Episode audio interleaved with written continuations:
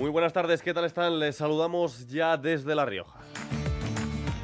Termina una semana trágica de violencia hacia las mujeres, el septiembre más negro con mujeres asesinadas a manos de sus parejas o exparejas, y además con dos niñas que fueron asesinadas por su padre que había sido denunciado por su mujer.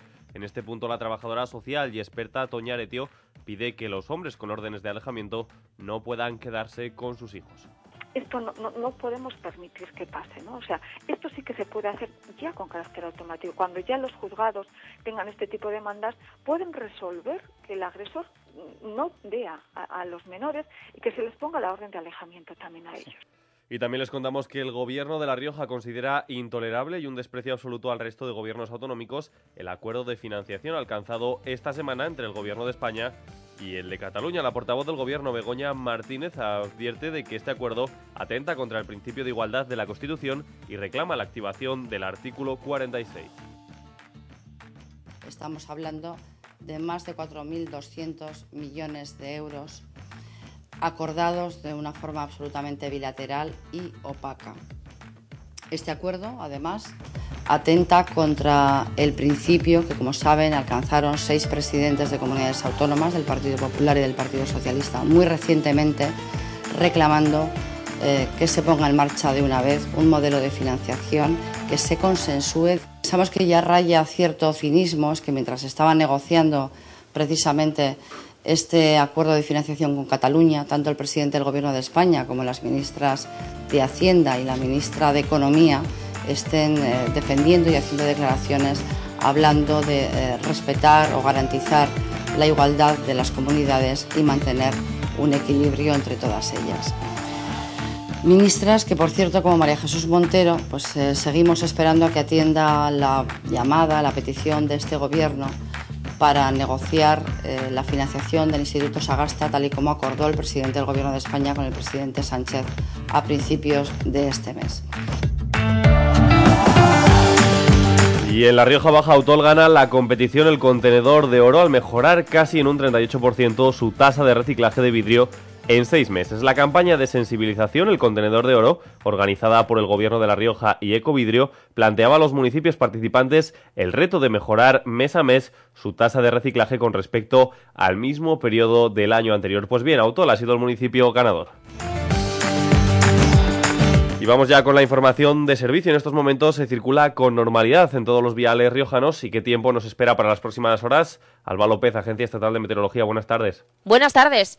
De cara a este fin de semana esperamos estabilidad tanto el sábado como el domingo, con cielos claros y soleados. El domingo, eso sí, no descartaremos algunas nubes de evolución diurna. Las temperaturas, por lo general, irán en ligero descenso, tanto el sábado como el domingo. Tendremos nocturnas esta próxima madrugada de entre 13 a 14 grados y máximas mañana de 30 en Calahorra y Logroño, 28 en Alfaro y los 27 en Aro y Arnedo. El viento, por último, soplará del noroeste o norte. Y ahora mismo el termómetro marca 26 grados y los cielos están despejados en el centro de Logroño.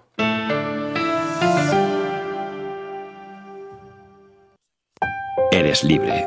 Libre de escuchar este anuncio o no escucharlo. Libre de elegir lo que tú quieras. Con la hipoteca flexible de Laboral Cucha tú modificas tu cuota, eliges el día de pago y cuentas con la cuota desahogo. Nunca has sido tan libre de elegir. Más información en oficinas o en laboralcucha.com. Laboral Cucha, hay otra forma. ¿Qué es el gas renovable? ¿Cómo ayuda a impulsar la economía circular y la valorización de residuos? Presentamos casos prácticos implantados en Europa y lo analizamos con expertos de primer nivel en el seminario del próximo 2 de octubre en Logroño. Inscripción gratuita en www.fundacionnaturgy.org. Se lo contábamos en portada, termina una semana trágica en cuanto a violencia de género, violencia hacia las mujeres. La experta Toña Aretio asegura que no se están poniendo las medidas necesarias para acabar con esta lacra. Se está viendo que las movilizaciones y la repulsa de la sociedad no es suficiente. Reconoce que hay medidas a largo plazo, pero algunas son de aplicación inmediata. Dice Aretio que cuando se produce un asesinato machista se eleva el riesgo de que se produzcan más en las horas o días siguientes y que debería ser una circunstancia a ser considerada por aquellas instituciones encargadas de velar por la seguridad de las mujeres y por las propias mujeres y su entorno. Cuando se produce un asesinato, Eh, en ese momento, un asesinato de mujer a manos de su pareja o expareja, en ese momento hay en España unos 50, de 50 a 100 hombres, no recuerdo exactamente la, la cifra, ya podéis disculpar, que están barajando la posibilidad de matar a su, a su mujer. Y en función de la publicidad, del, conocimiento que se estén dando de los asesinatos, logra eh, dar el paso al asesinato. Entonces, yo estos días estoy viendo ese, que se está produciendo ese fenómeno, ¿no? Porque ha sido tan rápido y tan encadenados, ¿no? Y mujeres que ya tenían todas, que habían pedido todas medidas de protección, que habían establecido denuncias, ¿no? Entonces, en estos momentos, yo si fuera responsable policial, ¿no? Del mantenimiento de las medidas de seguridad estaría elevando de forma automática la protección de las mujeres que tengan riesgo medio, porque sabemos que hay un porcentaje importante de agresores que ante esto se sienten como impelidos a imitar a los que ya lo han hecho. En la mayoría de las muertes de esta semana, las mujeres habían presentado denuncia y no fue suficiente, y es que según Toña Aretio, la denuncia nunca es garantía de mayor protección y sobre todo esta semana ha conmocionado la muerte de dos niñas a manos de sus padres y de su padre y en este punto es tajante, no se puede dejar a los menores en manos de un maltratador. Los menores cuando tienen un padre maltratador, no puede ser un padre bueno, y esto ya está aprobado por, por los estudios, por el consenso científico solo un 2% o un 3% en, casos de cuando hay un padre maltratado se retiran las visitas a los, a los maltratadores. Esto no puede seguir así. Y sobre todo en casos en los que las mujeres advierten de que esos niños y esas niñas están corriendo y cuando muchas veces esos niños y esas niñas están diciendo que no quieren ir con sus padres y se les obliga porque todavía prevalece más el derecho que tienen los agresores a la patria potestad y a las visitas de sus hijos sobre el derecho que tienen esos niños o niñas a vivir en paz, a vivir alejados de la violencia. Entonces, esto lo tenemos que invertir.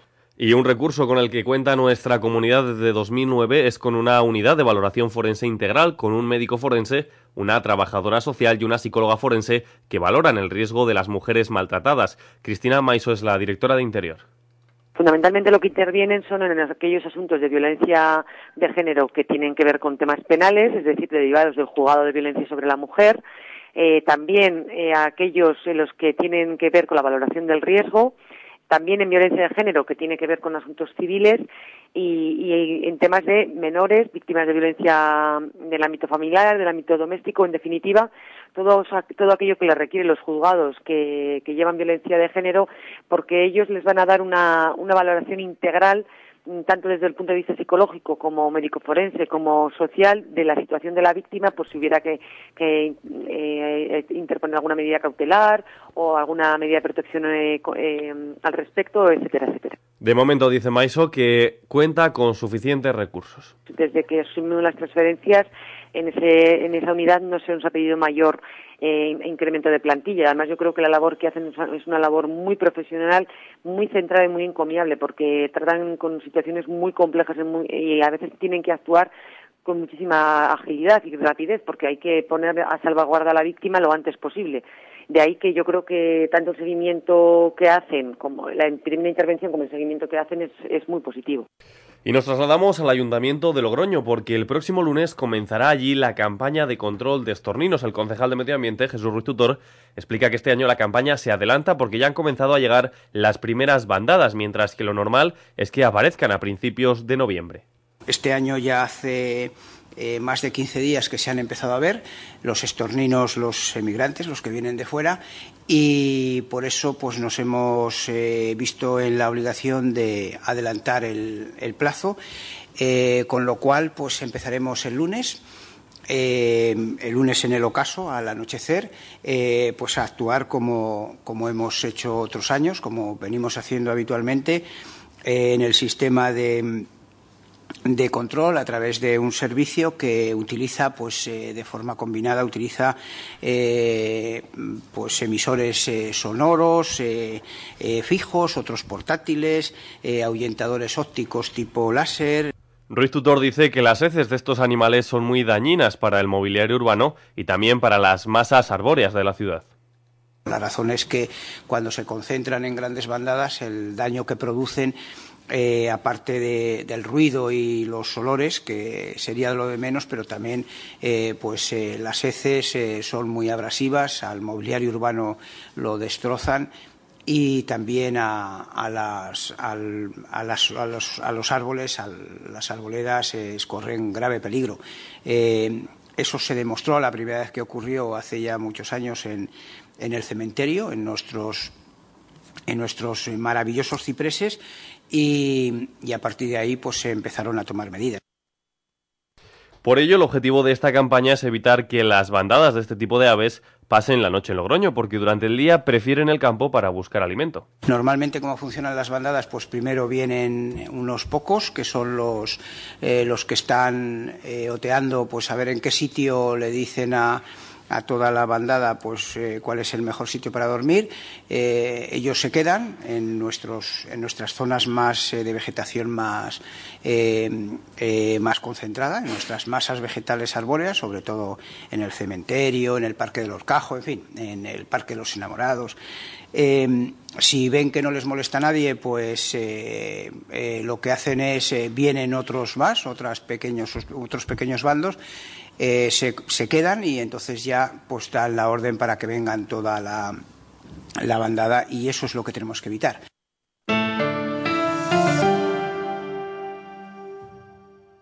Hablamos de educación, hablamos de metodología novedosa en el aprendizaje de cálculo y resolución de problemas y hablamos de un nuevo método educativo que llega a La Rioja. Precisamente en los próximos días se van a producir unas jornadas de formación dentro del método ABN en La Rioja. En la ventana saludamos a la experta y ponente de estas jornadas, Yolanda Selma. ¿Qué tal? Buenas tardes.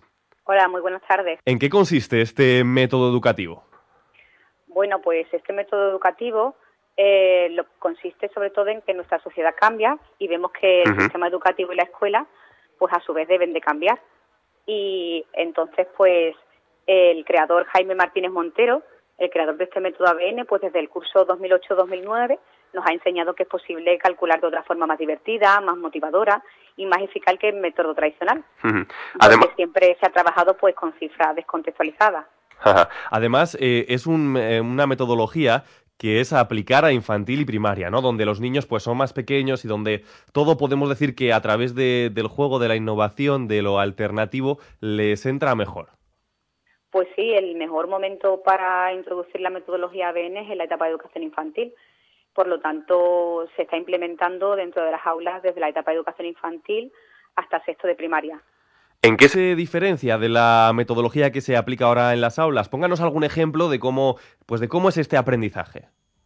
Vale, pues eh, sobre todo los pilares fundamentales de esta metodología es que los niños deben de entender todo aquello que hacen y a partir de ahí pues van extrayendo todo lo demás, ¿no? Otra de las cosas que utilizamos es que siempre trabajamos con referentes. Pues el niño va manipulando desde infantil hasta el tercer ciclo y va mm, utilizando pues muchísimos materiales como los típicos y famosos palillos que utilizamos, tapones, depresores de colores y trabajamos sobre todo con números enteros y nunca con cifras descontextualizadas.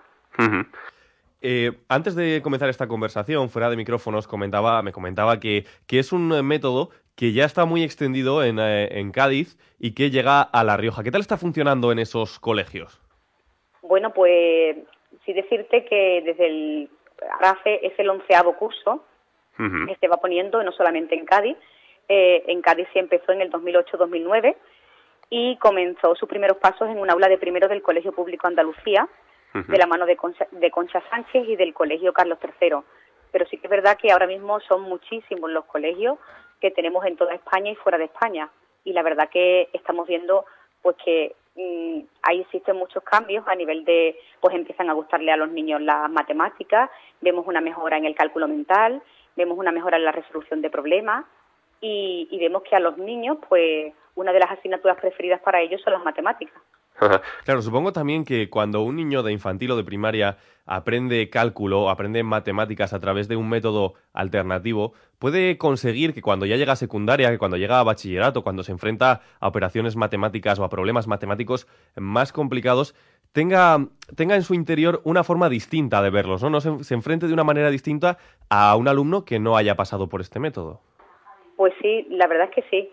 Eh, ya son varias las promociones que tenemos mm, que han salido de sexto de primaria hasta secundaria y observamos que existe un salto de calidad de nuestros alumnos en la competencia matemática, que mejora el cálculo mental, que entienden perfectamente lo que hacen y que existe pues una gran mejoría en el razonamiento matemático, sobre todo en la resolución de problemas, que es lo que se trata, ¿no? Al fin y al cabo de, les ponemos a los niños desde muy pequeños a resolver las situaciones de la vida cotidiana y, y la verdad que está teniendo un gran éxito. ¿Peca el sistema educativo actual de, de ser demasiado eh, memorístico en el sentido de aprender fórmulas, de aprender la manera de resolución, pero no entenderlo? Sí, la verdad es que sí. Nosotros, por ejemplo, lo que hacemos es que, en ese sentido, se ha demostrado pues que nuestra sociedad, eh, al fin y al cabo, lo que trata es que el alumno entienda perfectamente lo que hace y de manera memorística, pues no lo hacen. Entienden una serie de, de cosas y de, de pasos memorísticos. Ya, nosotros, por ejemplo, nos tratamos con con operaciones, utilizamos un formato ABN de rejilla, la famosa rejilla de ABN, donde es muy abierto y flexible, donde el alumno va verbalizando todo el proceso paso a paso, donde observamos que existe un gran razonamiento y que hemos dejado muy atrás pues ese aprendizaje memorístico. Bueno, hay que decir que este sábado, el sábado 29, eh, a las nueve y media de la mañana tienen una rueda de prensa para presentar este método en el Colegio Vuelo Madrid-Manila. ¿A quién está dirigida esta conferencia? Pues mira, esta conferencia está dirigida porque sí que han sido varios ponentes los que han ido poco a poco a, mm, a este sitio, a Logroño, a La Rioja, y, pero yo en ese sentido lo que voy a hacer este sábado será la de ofrecer y enseñar las herramientas necesarias para ponerlo en práctica en las aulas a todos los asistentes de primer ciclo, primero y segundo de primaria. Van, le voy a enseñar las diferentes actividades de numeración, descomposición, junto con los algoritmos de la suma y la resta del formato ABN. Les voy a enseñar, vamos a hacer un taller donde ellos van a poner en práctica todo este tipo de actividades y donde van a ver a través de unos vídeos pues cómo los niños se divierten a la hora de hacer mate, que de eso se trata, que se diviertan y que aprendan. Bueno, Yolanda, Yolanda Selma, pues la cita está ahí, sábado, mañana, a las nueve y media de la mañana, en el Colegio Vuelo Madrid-Manila, para hablar, para ver cómo funciona este método ABN, esta metodología de aprendizaje de cálculo y resolución de problemas para alumnos de infantil y primaria. Yolanda Selma, muchas gracias por haber atendido los micrófonos de la cadena SER. Venga, muchas gracias a vosotros y os animo a que vengáis todos. Y al cierre de este espacio de radio les contamos que las calles de Logroño se vestirán de diseño, creatividad y cultura gracias a la tercera edición de lo visual. 23 comercios en total, de los cuales 8 nuevos, se sumarán a lo visual que se celebrará del 1 al 13 de octubre. La capital riojana se transformará en una galería abierta al arte y a la creación con el comercio de la ciudad. Daniel Niño es uno de los organizadores de esta actividad. Junto a los tres comercios que hacen posible este año la edición, contamos con 10 espacios gastronómicos, en los cuales vamos a tener una serie de actividades y que es una de las novedades de la presente, presente edición.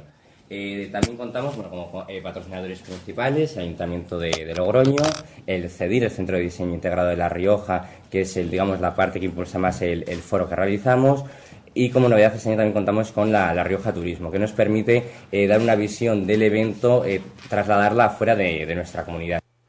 En esta edición habrá nuevas actividades como un foro con profesionales del diseño o la primera bodega oficial del evento.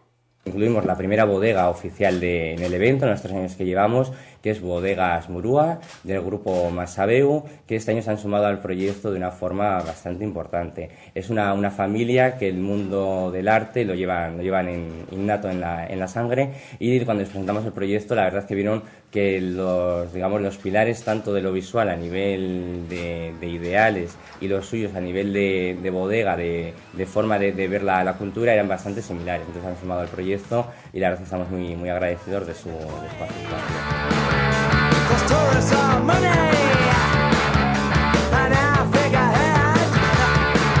Pues así llegamos a las 8 menos 20. Que tengan un fantástico fin de semana.